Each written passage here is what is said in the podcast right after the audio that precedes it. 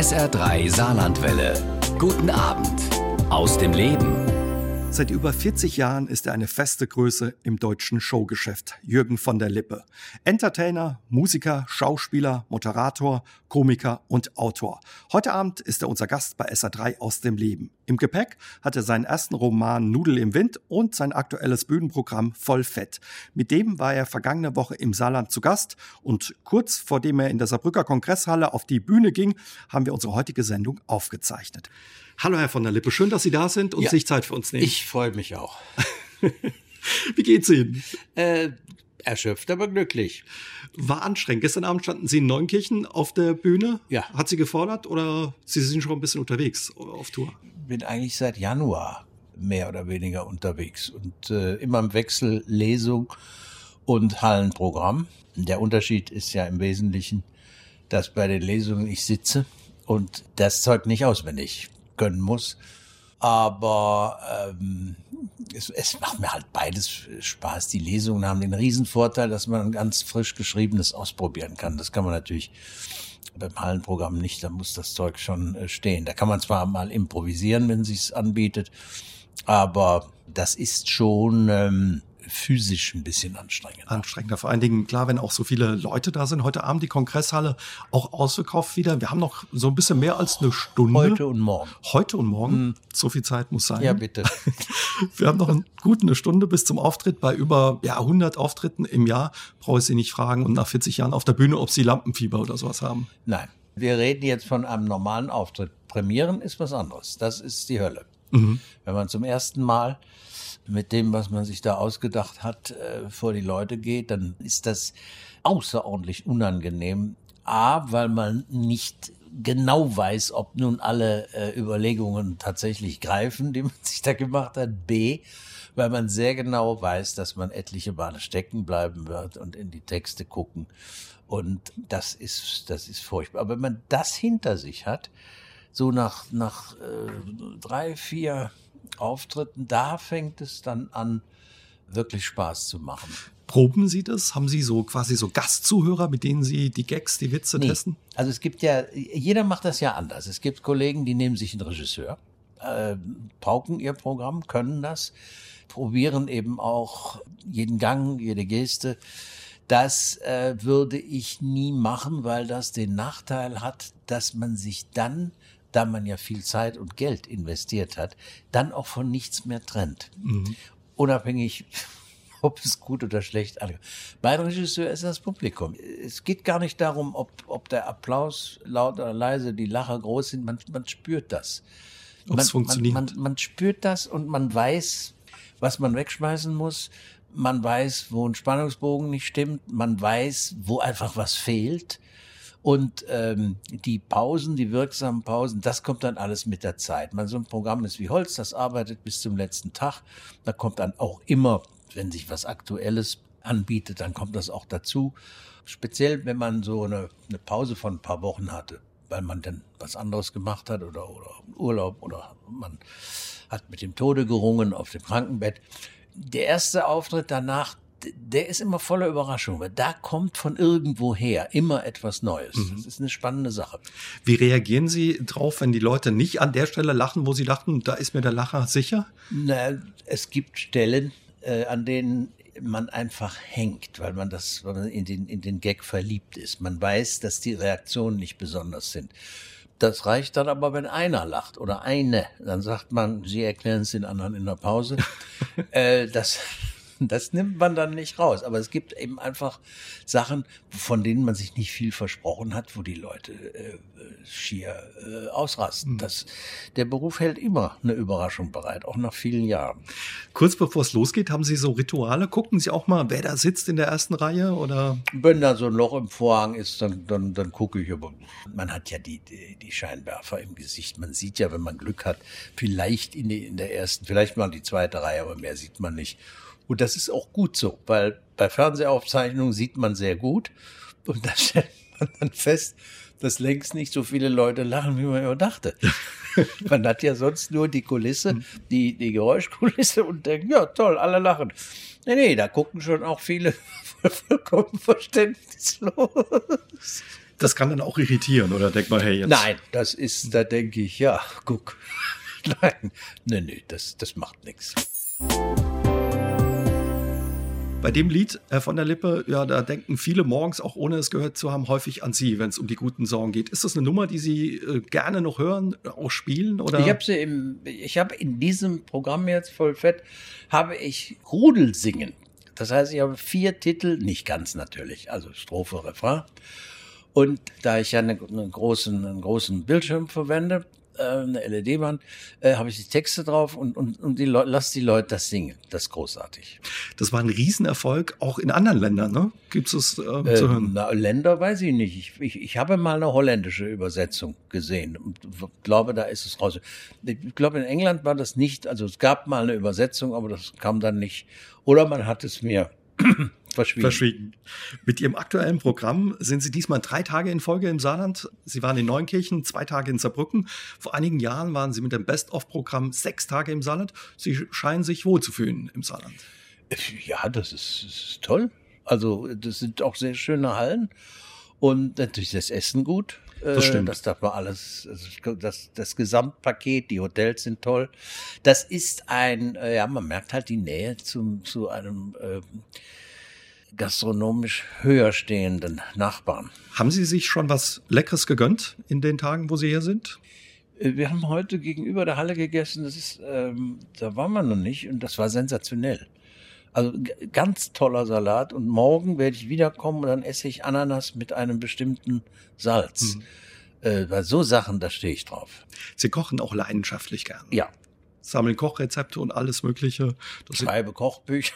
Nein, Nein Kochbuch noch nicht. Aber doch, doch, vielleicht sicher habe ich. Haben Sie? Na klar, ah. mit Ingo Oschmann zusammen. Mhm. Schönen Abend. Also das waren Kochrezepte, äh, Getränktipps, zwölf Abende mit allem, mit, mit, mit Spielen, mit allem. Mhm, doch.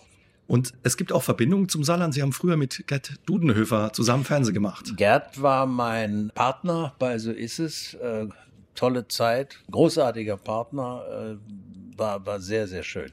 Gibt es noch Kontakt? Schaut der auch mal vorbei, wenn Sie dann da sind? Der war von, also es ist ja so, man sieht ja, wenn man ständig unterwegs ist und ähm, das gilt ja für die Kollegen auch, dann läuft man sich nur per Zufall mal über den Weg. Also ich bin jetzt auch nicht der, der habe auch gar nicht die Zeit, so äh, hier irgendwelche äh, Events als Gast mal teilzunehmen.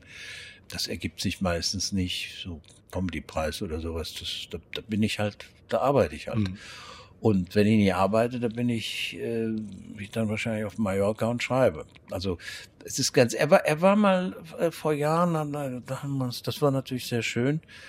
Und ja, es sind ja dann immer viele Jahre vergangen und man sagt, du siehst ja jung aus, meint es nicht. Nein, er hat, ist, er hat jetzt eine unheimlich tolle, furztrockene Art, die, die finde ich schon. Wenn Sie auf Tour sind, Ihr Tag ist klar strukturiert. Sie arbeiten tagsüber. Also ist nicht so, ja, dass man nicht, sich. Ich, ich arbeite nicht nur, ich, ich äh, hab, mach, hab mein Frühstück äh, im Hotelzimmer, im Kühlschrank, damit ich da, weil ich frühstücke Punkt zwölf. Also Langschläfer. Nein, nicht Langschläfer. Ich muss ja nur abends um 20 Uhr auf dem Höhepunkt meiner Leistungsfähigkeit sein. Warum? Das erkläre ich auch jedem Postboten, der mich schon mal um sieben rausklingelt oder der Kaminkehrer, der glaubt dann kontrollieren zu müssen. Warum sollte ich um sechs Uhr aufstehen? Dann bin ich abends todmüde. Also ich bin genauso lange auf wie hm. andere Leute auch.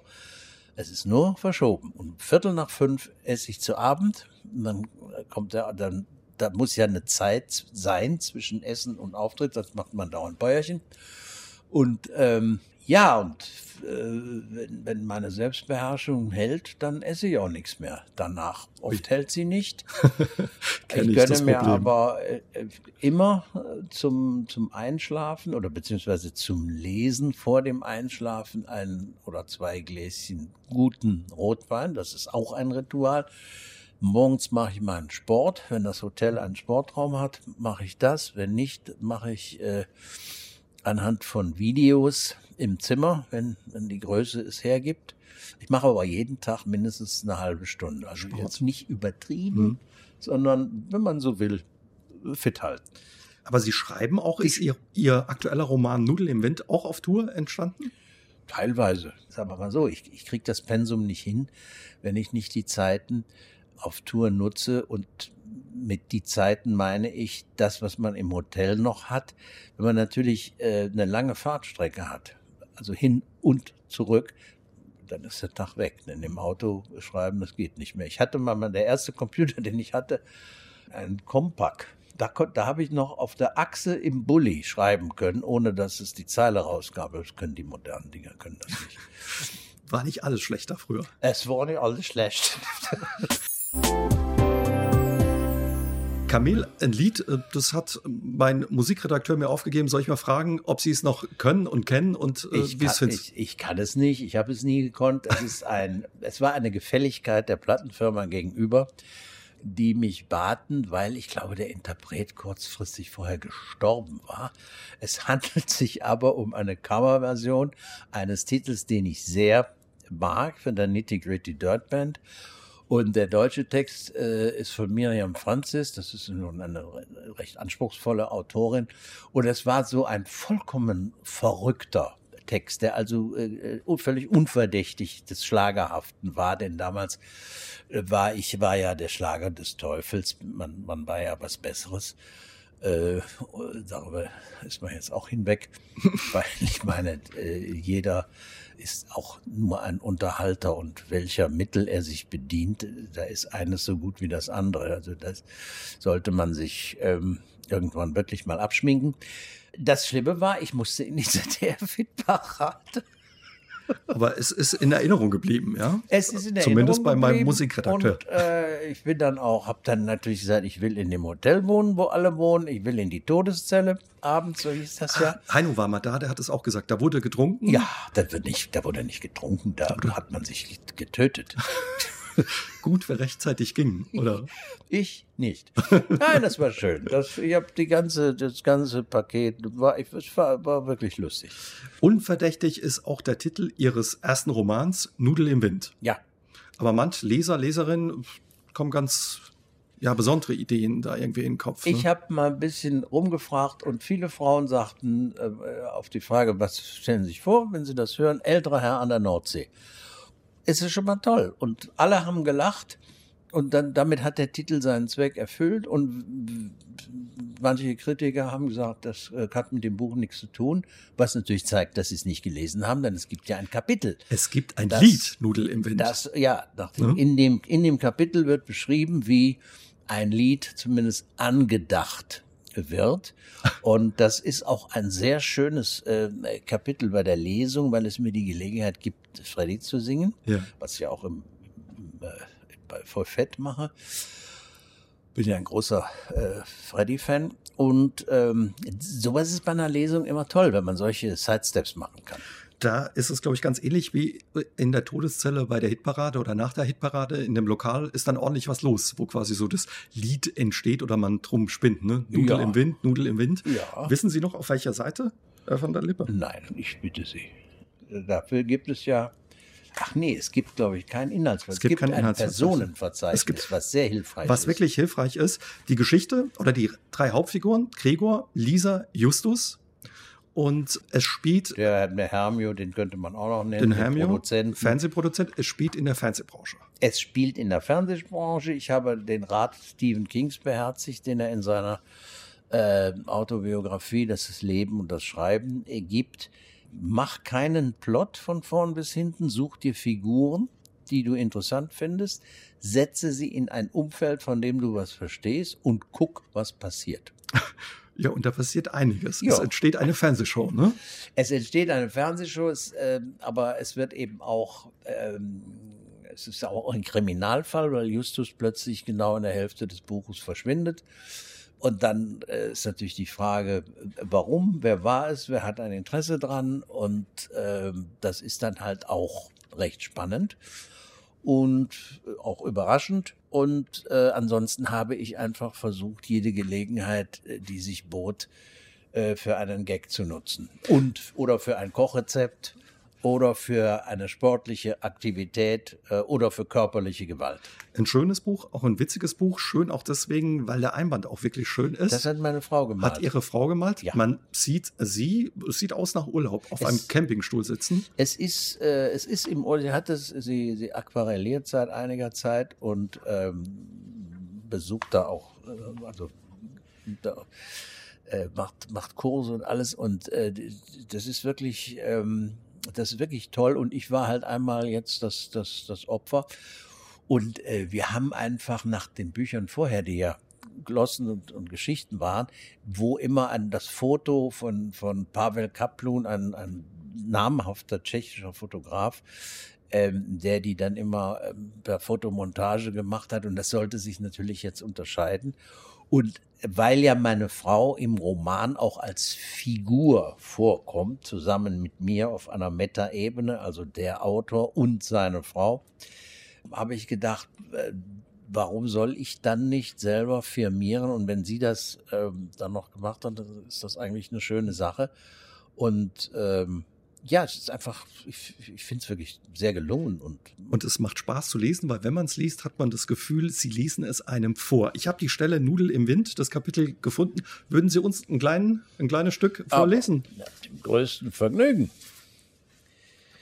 Die Herrenrunde hatte es sich in der Zwischenzeit auch nett gemacht. Das sind die Autoren, der Produzent und äh, das Steakhouse war in der Tat ganz vorzüglich mit als Gauchos verkleideten Kellnern, die unter anderem eine brasilianische Version von All You Can Eat feilboten, bei der man ständig allerlei Fleischsorten von einem Spieß direkt auf den Teller gesäbelt bekam. Dazu gab es toll gewürzten Reis, auf Wunsch auch Backkartoffel oder Pommes, was Dieter, einer der Autoren, zu dem Ausspruch verleitete, was gäbe ich jetzt für eine Nudel, aber das kann ich wohl in den Wind schreiben. Hey, warte mal, sagte Axel, der andere Autor, hell begeistert. Nudel im das ist ein toller Songtitel. Das wird der Song zur Sendung, wenn sie weitergeht. Xavier Naidu muss ihn singen oder Krönemeyer. Das wird toll. Müsste er dazu nicht erstmal geschrieben werden? fragte Hermio, der in Anbetracht seiner vier Scotties, bestehend aus Gin, Campari, Zitronensaft, Scotch Whisky und Tonic, wobei der Clou drei Zweiglein Thymian waren, die mit ins Rührglas oder den Shaker gegeben werden, schon sehr langsam und akzentuiert sprach. Genau, sagte Axel, deswegen sind wir ja hier. Also, der Refrain könnte sein, Nudel im Wind, Nudel im Wind, nur der Wind weiß, wie einsam wir sind. Na? Klingt nach einem äh, Ohrwurm, Herr von der Lippe. Ja, ich, ich arbeite auch dran. Ich arbeite dran und werde irgendwann äh, bei den Lesungen das fertige Lied zu Gehör bringen. Jürgen von der Lippe ist noch immer einer der beliebtesten Komiker des Landes. Jetzt hat er seinen ersten Roman geschrieben, Nudel im Wind. Aber Sie schreiben nicht nur Bücher, Herr von der Lippe, sondern Sie lesen auch gerne Bücher und das schon sehr lange. Angeblich sogar schon so lange, da konnten Sie noch gar nicht lesen. Wenn die Geschichte stimmt, haben Sie im Krankenhaus als Fünfjähriger mal vorgelesen. Sie haben sich aber verraten, weil Sie das Buch falsch rumgehalten haben. Ja, also so hat meine Mutter das erzählt. äh, ob das jetzt wirklich glaubhaft ist. Aber in der Tat konnte ich, ähm, also die, die, die die Märchenbücher, das konnte ich dann schon auswendig. Und ich wollte unbedingt lesen. Das war ja der Hintergrund. Ich äh, habe dann auch wirklich, bin ja sehr früh eingeschult, ist eine Frage von Stichtag und so. Äh, obwohl ich eigentlich recht schwächlich war als Kind, klein und dünn, das mag man heute nicht glauben. Aber ich bin dann also sehr früh eingeschult und konnte auch wirklich ganz schnell lesen und äh, habe auch dann schon angefangen, Märchen zu schreiben. Die sind leider verloren gegangen. Und mein über alles geliebter Volksschullehrer ähm, hat mir eine Karriere als Schriftsteller vorausgesagt. Ein weißer Mann offenbar. Ja. Sie lesen heute, Sie haben ja vorhin gesagt, abends so ein Ritual, zwei Gläschen Rotwein oder ein Gläschen dazu wird gelesen. Also Sie lesen jeden Tag, wenn es geht. Ja, Im ja, Moment- ja, der, aber ohne das geht's nicht. Im Moment, was liegt auf ja, dem Tourschreibtisch im Hotel? Äh, Mami braucht einen Drink. Mami braucht einen Drink. Das ist eine sehr verrückte Geschichte einer englischen Autorin, habe ich jetzt nicht präsent, die, also Engländerin, äh, richtet sich die, die, die derbe Richtung der englischen Comedy, die es ja auch gibt, weil das ist hinreißend. Also, äh, wie die, wie die, wie die, die Kinder äh, beschreibt, ihre und die anderen und den Mann und sie hat, ähm, sie hat ein bisschen Glück, sie hat eine App entwickelt, eine Hausfrauen-App und die bringt plötzlich viel Geld und äh, das Buch macht total Spaß. Es ist ein, ja, es ist so ganz anders, gibt was, na, man kann, Anne Müller hat, das die, das Friedenau, mein Stadtteil in Berlin, äh, Sommer in Super 8. Das mhm. ist die Geschichte einer Landarztfamilie. Der, der Vater ist, ist äh, äh, alkoholkrank und promisk und Arzt. Und, und die fahren also mit den Kindern dann eben auch in Urlaub und sie trifft diesen, diesen, äh, diesen halbwüchsigen Ton so wunderbar authentisch. Ist aber jetzt natürlich lange nicht so, weil sie die, die, die Mami, die einen Drink braucht, schreibt natürlich auf, auf, auf, auf Gag. Wie ist das? Wenn Sie jeden Tag lesen, da haben Sie ein paar Bücher ja weggelesen im Laufe des Jahres. Das kann man so sehen. Ja. Wie viel schaffen Sie da? Weiß ich nicht. Also was natürlich ständig wächst, ist äh, der Stapel der noch nicht gelesenen Bücher, weil ich habe natürlich diese Geistesstörung, die viele Vielleser haben. Ich kann an keiner Buchhandlung vorbei und äh, das, meine bevorzugten Buchhandlungen sind gerade in kleineren Städten eben nicht die Ketten, die jeder kennt, sondern die kleinen. Wo man eine Empfehlung kriegt. Wo man, ne? wo, wo, der, wo der Buchhändler oder die Buchhändlerin eben noch auch mit handgeschriebenen Empfehlungen arbeitet. Das finde ich eben ganz toll. Ähm, da habe ich jetzt eines der, der, schönsten Bücher der letzten Jahre in, in einer Stadt, Herr Klee und Herr Feld. Auch den Autor habe ich nicht. Das ist aber Teil, der dritte Teil einer Trilogie über, über jüdisches Leben in der Nachkriegszeit. Und Herr Klee und Herr Feld sind zwei alte Halbbrüder, also wirklich schon in den 80ern. Er, der eine war Dracula-Darsteller oder Vampir-Darsteller und der andere äh, ein Wissenschaftler und die, die ziehen dann zusammen. Der eine Bruder kann mit der Haushälterin nicht, die schon 30 Jahre da ist. Und dann kommt eben zu diesen beiden alten Juden eine palästinensische junge Frau als Haushälterin. Da kommt wieder Leben ins Haus. Das ist so großartig, auch die Streitgespräche, wo einfach auch der, der ganze Nahostkonflikt nochmal wirklich sehr griffig aufgedröselt wird und das Ganze in einer wunderbaren Sprache. Also es, äh, das hat mich total begeistert. Hab mir die beiden Vorgänger auch schon bestellt. Also die merken wir uns mal, ähm, das Buch. Sie besitzen viele Bücher. Mit Karl May ging's los. Ähm, Nö, mit Karl May ging's nicht nee? los. Nein, es ging los mit Schumm, der Edelmarder des Bergwaldes. Das war das erste Buch, an das ich mich erinnere. Habe furchtbar geweint, weil der Marder natürlich stirbt. Und dann äh, die äh, Dr. Doolittle, ähm, Nils Holgerssons Reise mit der wunderbare Reise mit den Wildgänsen und selbstverständlich Tom Sawyer. Also das, das ist für mich so auch eins der, der, der, der besten Bücher. Äh, Onkel Toms Hütte habe ich eine Woche geweint. Ähm, ja, und Karl May war und äh, Prinz Eisenherz, diese schönen, prächtigen Bände von Hal Foster gezeichnet. Da gab es jedes Weihnachten einen und äh, einen Karl May. Und einen Karl May. Angeblich hat ihn Rudi Carell auch mal Erstausgaben geschenkt. Rudi hat mir, äh, hat mir acht Dinge, als ich bei ihm zu, ob jetzt Erstausgabe, aber, aber ganz, ganz, äh, auch, auch irgendwie chinesische Ausgaben, also tolle. Die werden war, war mich sehr gefreut. In Ehren gehalten. Die aktuelle Bühnenshow heißt Voll Fett. Das Programm, wenn ich das richtig gelesen habe von der Lippe, beruht auf drei Säulen. Tiere, Kinder, glückliche Senioren und es geht auch ein bisschen um Jugendsprache. Jugendsprache, damit fängt es an, dass es dann also, äh, da ist ein bisschen der, der, der, der Konflikt. Nee, aber äh, Jugendsprache ist natürlich sau komisch. Äh, vielfach ist das ja keine Jugendsprache. Ich denke, es sind arbeitslose Werbetexter, die in Diensten des Langscheidverlags stehen. Was kommt Ihnen da in Sinn, wenn Sie da? Ja, es gibt das ja schon alles sehr lange. Also so ein Satz wie, äh, wann warst du das letzte Mal mit der Uschi am Turm den Aal wässern? Ich glaube nicht, dass das ein Jugendlicher erfunden hat. man wundert sich auch immer jedes Jahr, wenn man dieses Jugendwort des Jahres hört, denkt man sich, wo kommen die her? Hat ja, man noch nie gehört. Ne? Dieses ne? Jahr Ehrenmann beziehungsweise Ehrenfrau. Ein Wort aus dem Mittelalter, was angeblich ein Jugendlicher ausgegraben haben soll, wo ja auch die Jury sagte, geht ja gar nicht, da fehlt das dritte Geschlecht. Es muss also Ehrenmensch heißen. Also jetzt, äh, das war mal, und das, das, äh, lange Zeit bei der Internetabstimmung führend war Biolärm. Das Biolärm. fand ich ja viel schöner als, ne? Also das, äh, denke ich, ist einfach nur eine Werbemaßnahme für das. Wie ist es mit den Gags? Wo kommen Ihnen die oder wo sammeln Sie Ihre Witze? Also ich, das ist natürlich auch so ein bisschen der Fluch einer solchen äh, Komiker-Existenz, dass man ja fast nichts mehr absichtslos nur zum eigenen Amüsement macht, sondern die, die Antennen sind immer ausgefahren und man, man klopft alles auf Verwertbarkeit ab, egal ob man jetzt im Zug sitzt und hört, hört Leute oder sieht, wie öffentlich die Kinder erzogen werden, beziehungsweise nicht erzogen werden. Ja, das ist manchmal ein bisschen anstrengend, aber es kommt wirklich halt sehr viel gut. Liegt auf der Hand, Zeitung.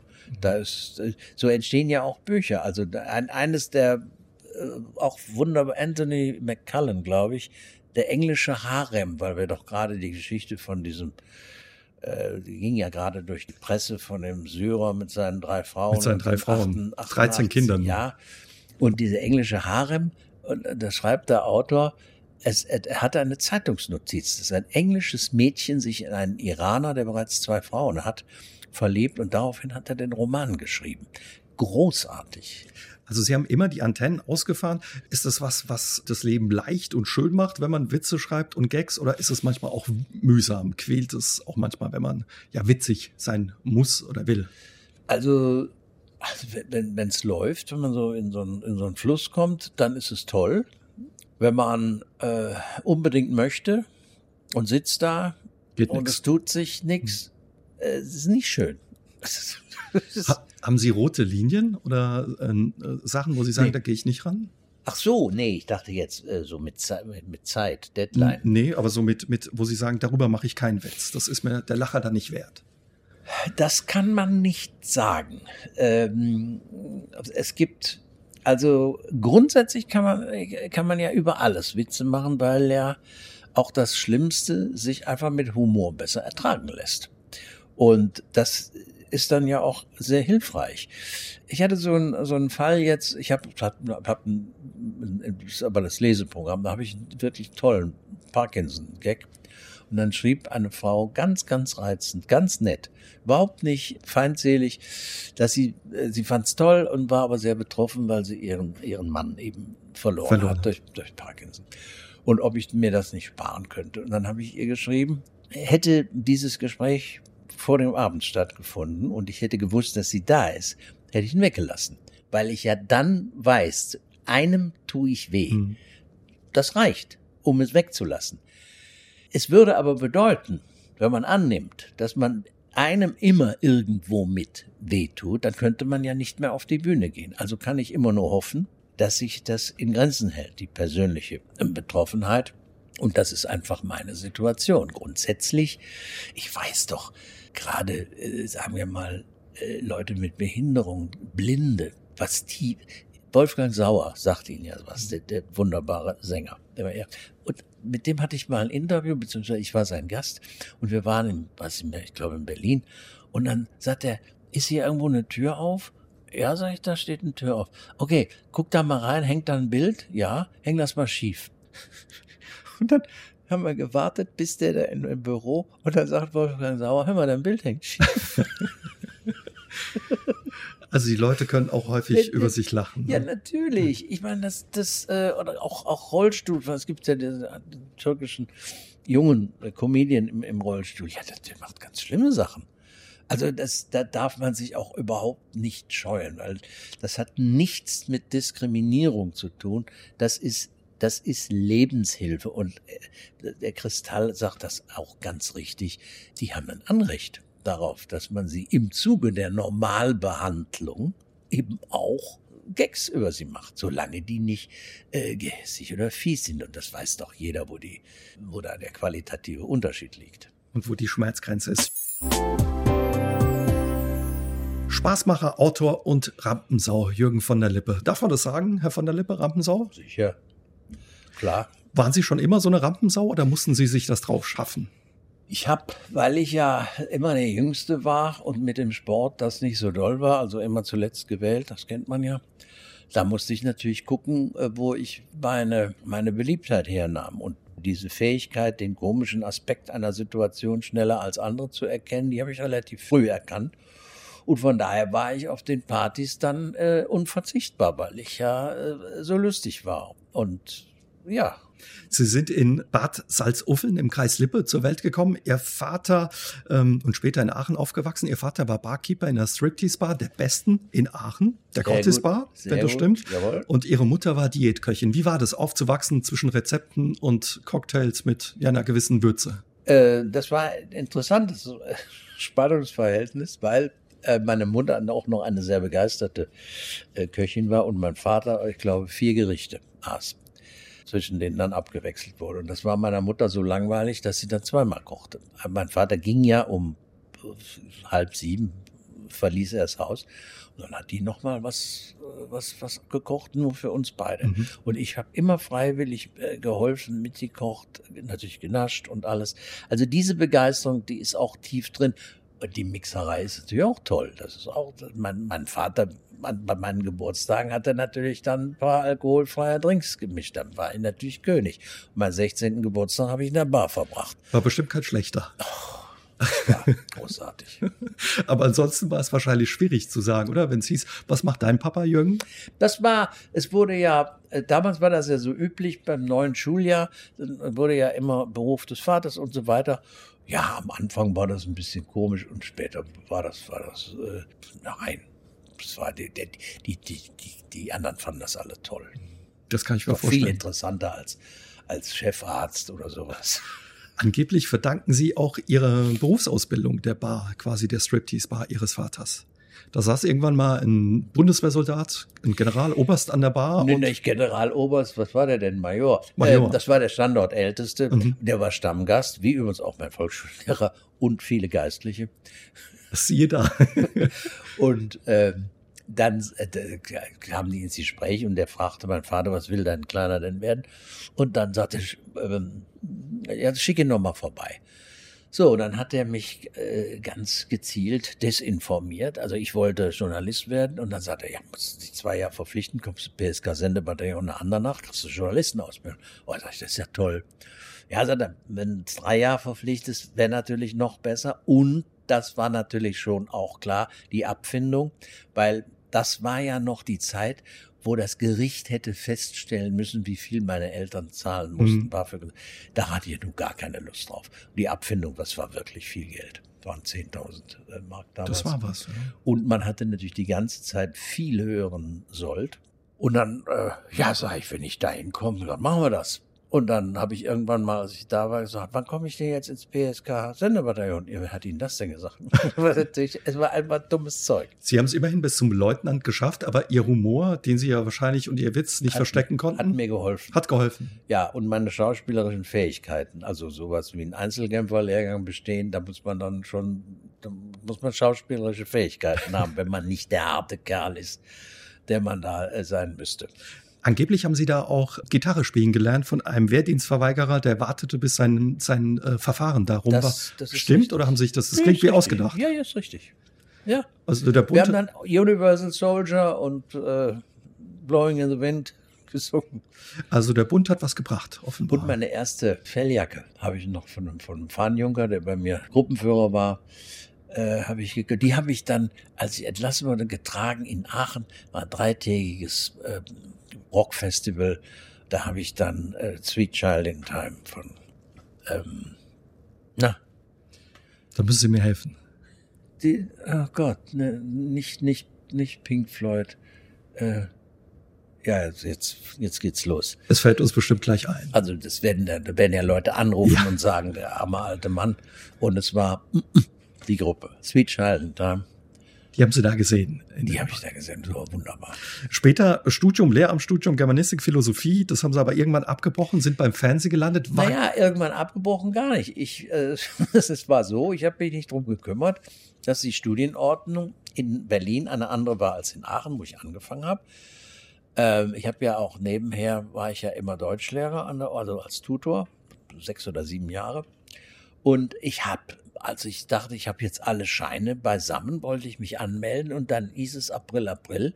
Diese Kombination ist in Berlin nicht lernungsfähig. Oh yeah. So, ich hätte also entweder ein anerkanntes Nebenfach nachstudieren können oder zurück nach Nordrhein-Westfalen Es gab aber gar keine Referendarstellen. Ich hatte auch gar keinen Bock, äh, Schullehrer zu werden. Ich hätte gerne diese deutsche Ausländergeschichte mhm. gemacht, das war aber vollkommen aussichtslos. Und ich konnte bereits auskömmlich leben von der Singerei. Ich schrieb auch für Zeitungen und machte Hörfunk und, und Gedöns. Und dann habe ich gesagt, ja, dann soll es wohl so sein. Und dann habe ich mir die Prüfung halt geschenkt. Sie sind aber im Fernsehen gelandet. War das früher oder später nee, klar, dass nee, Sie nee, da? ich bin nee? nicht beim Fernsehen gelandet. Ich, das war später. Das war also ich habe wirklich als Liedermacher in so regional, ja, es war so eine regionale äh, Größe und dann kam ja noch Blattschuss und das war ja dann auch ein, ein, Überraschung, ein Überraschungserfolg. Nachdem wir das aufgenommen haben, habe ich die Gruppe auch verlassen, weil mir das dann wirklich alles zu viel wurde. Das Fernsehen war dann 80. Da war ich ja schon fünf Jahre auf der Bühne aktiv.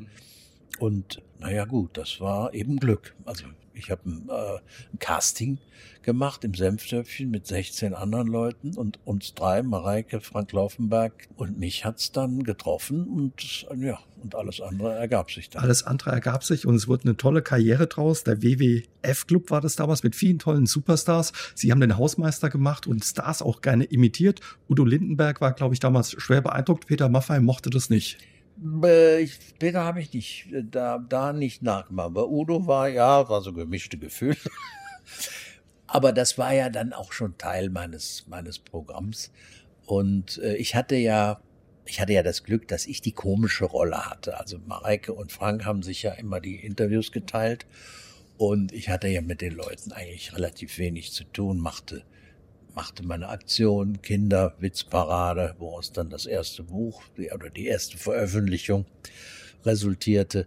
Und ich habe das drei Jahre gemacht und dann ähm, ging das ja noch fünf Jahre weiter. Also eine Sendung, von der die Fachleute sagten, das wird keinen Monat überstehen. Wir konnten es klären. Die Purple war Ja klar, die Fachleute im, im, im Überhang. Ja, vielen Dank. Ja, die Purple. Herr von der Lippe, Sie sind vergangenes Jahr 70 geworden. Hat's was geändert oder? Ja, die Zahl. Die Zahl. Aber ist okay oder? Ist okay, total okay. Nichts verändert. Nein, 70 äh, ist das, das, ähm, das neue 50. Also von, nicht unbedingt von allen Blutfällen. Aber äh, nein, das ist, damit überhaupt kein Problem. Sie sind jemand, der auch immer so ein bisschen Sorge hat, krank zu werden. Ähm, wie ist das, wenn man dann älter wird und diese Krankheiten, vor denen man sich fürchtet, im Umfeld näher kommen? Macht das was mit einem? Na, ich lasse das schon auf mich zukommen. Also das ist, ich, also so richtig, das ist ja der Nosophobiker, der Angst hat, krank zu werden, was ich auch thematisiere im Programm. Aber das ist, das ist so mehr so eine, so ich kokettiere damit mehr. Also, weil ich meine, wenn, wenn jetzt mal wirklich eine Nachricht kommt, wo man da wirklich tief durchatmen muss, das, äh, das werde ich dann sehen, wie ich damit klarkomme. Aber solange das alles noch nicht äh, wirklich äh, in Reichweite ist, äh, nehme ich das auch nicht schwer. Hat das Alter sonst irgendwie was verändert? Auch die Themen äh, der Witze, der Gags? Ich bin, äh, ich bin geduldiger geworden. Ich gehe nicht so leicht äh, hoch, reg mich nicht mehr so viel auf, äh, bin gelassen, altersmilde. Das ist was Gutes. Ja, toll. Ich genieße es auch. Wie kann man älter werden und den Spaß am Leben nicht verlieren? Wie machen Sie das? Ja, also ich bin ja nun bin ja nun Spaßbolzen und äh, warum soll sich das ändern, äh, wenn ich, wenn ich älter werde? Meine Probleme hat es zu allen Zeiten gegeben. Ich habe ja nun, ich habe ja so viele Perioden erlebt. Ich habe noch erlebt, dass ein katholischer Priester auf der Kanzel sagte, der gute Katholik kann ja wohl nicht SPD wählen vor der Wahl. Das habe ich noch gehört. Ich habe den Kalten Krieg äh, erlebt. Die Angst, äh, die, die Angst vor der, vor der Atombombe. Ich habe die Zeiten erlebt, wo man, wenn man Informationen brauchte, in irgendeine Bibliothek ging. Und jetzt brauche ich nur ins Handy zu gucken und kann etwas googeln. Und gleichzeitig erlebe ich natürlich, was alles an, an, an Überwachung und Zeug. Gut, es hat, jeder Fortschritt hat natürlich immer eine Kehrseite ich würde am liebsten Leute, die Computer programmieren, so und immer diese Updates machen, die würde ich gerne irgendwo einpferchen, wo sie nicht raus können und dann so mit Wasserwerfern draufhalten, eine Woche lang, bis die versprechen, dass sie, wenn etwas funktioniert, das doch mal lassen. Man hat sich gerade dran gewöhnt, da kommt ein Update und es ist kein Stein auf dem anderen. Plötzlich, äh, plötzlich spielt der, der VLC-Player ist nicht mehr da. Der spielt, ich kann, der Media-Player kann es nicht. Ich kann meine, meine Filme nicht mehr abspielen. Ich kriege, ich kriege eine ne Meldung, dass ich äh, dass ich ähm, ein, ein Programm habe bei, bei Word, was ich überhaupt nicht gekauft habe. Ich habe das Einfache und die sagen, ich hätte das teure und das hätte, das liefe aber jetzt ab so, so Geschichten kommen. Da. Fragt man sich, was passiert da auf dem Rechner? Das ist auch Thema in Ihrem aktuellen Programm, voll fett. Ne? Also diese technischen Neuerungen. Äh, nee, das habe ich eher im letzten Programm gehabt. Oder ich habe es jetzt wieder vergessen. Ähm, ich hatte im letzten.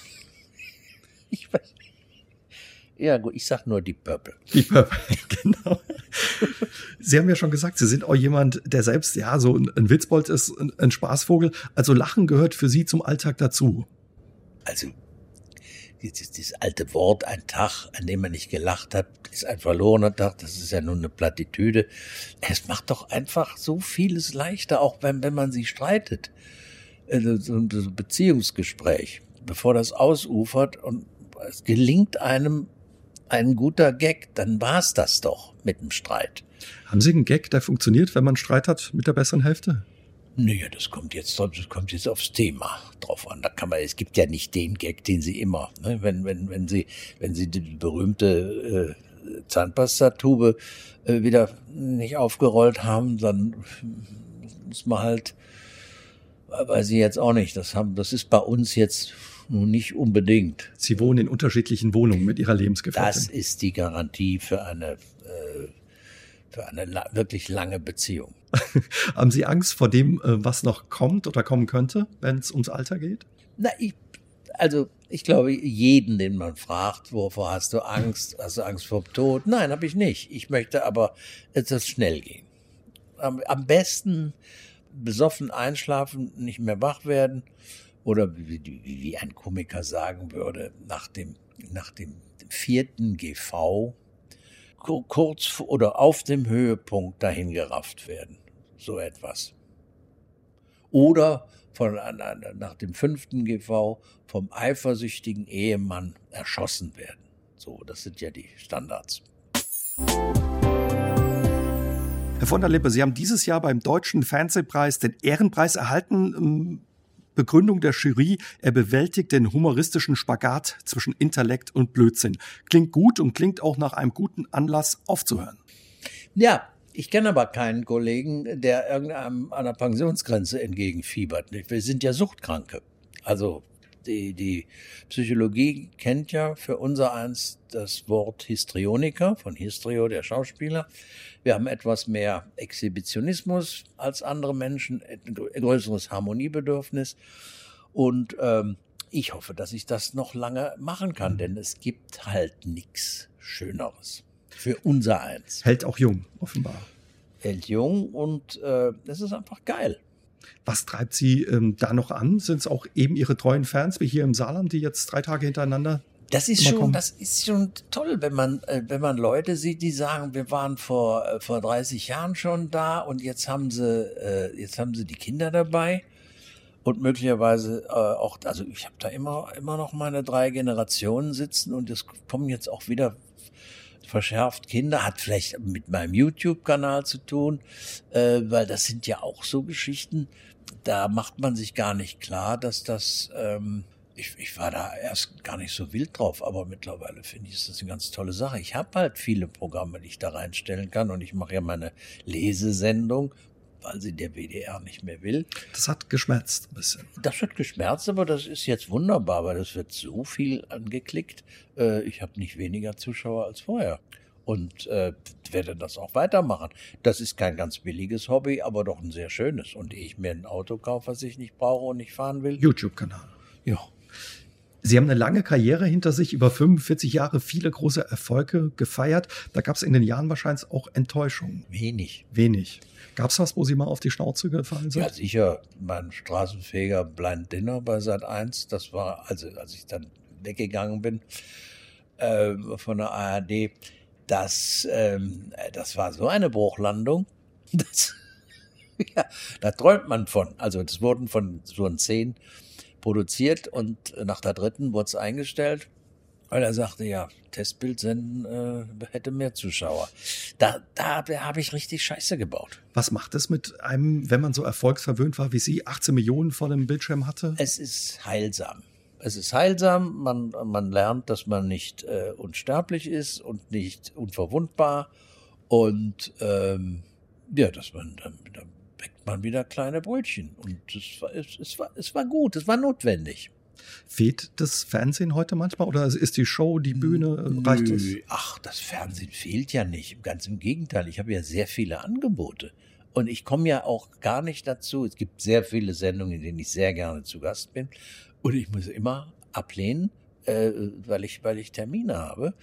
Also es ist nicht so, dass das Fernsehen äh, fehlt. Und es werden mir auch Formate angeboten die mich aber einfach nicht interessieren. Das ist natürlich so, wenn man so gut wie alles gemacht hat, außer Sportsendungen, dann, dann geht das Interesse automatisch ins Spezielle, sprich in die Nische, wo jetzt nicht der, also ich, warum sollte ich nochmal einen großen Samstagabend anstreben? Das habe ich ja alles gehabt.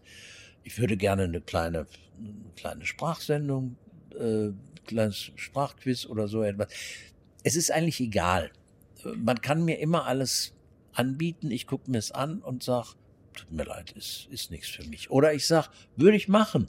Und dann geht er damit zum Sender und, die und dann hört sich. man nichts mehr. Ihre Fans freuen sich auf alle Fälle, wenn sie sie weiter auf der Bühne sehen. Da geht's für Sie auch gleich hin. Wie endet ein guter Tourtag äh, für Sie, Herr von der Lippe? Mit dem, im, Bett mit dem guten Glas dem Wein und mit äh, Mami braucht einen Drink, da fehlen mir jetzt noch äh, 80 Seiten, die knalle ich heute noch weg. Dann wünschen wir Ihnen erstmal eine gute Show. Viel Spaß. Danke für das Gespräch. Ich bedanke mich. Hat mir viel Spaß gemacht. Und wir freuen uns, wenn Sie das nächste Mal wieder ein paar Tage in Saarland kommen. Dankeschön, Jürgen Fall. von der Lippe. Unsere heutige Sendung haben wir kurz vor dem Auftritt von Jürgen von der Lippe in der Saarbrücker Kongresshalle aufgezeichnet. Die Sendung gibt's wie immer auch noch einmal als Podcast auf sr3.de. Auch Ihnen danke fürs Zuhören. Wenn Sie wollen, hören wir uns nächsten Dienstag wieder. Bis dahin, passen Sie gut auf sich auf. Tschüss und gute Nacht, sagt Ihr Uwe Jäger. SR3 aus dem Leben. Immer dienstags im Radio, danach als Podcast auf sr3.de.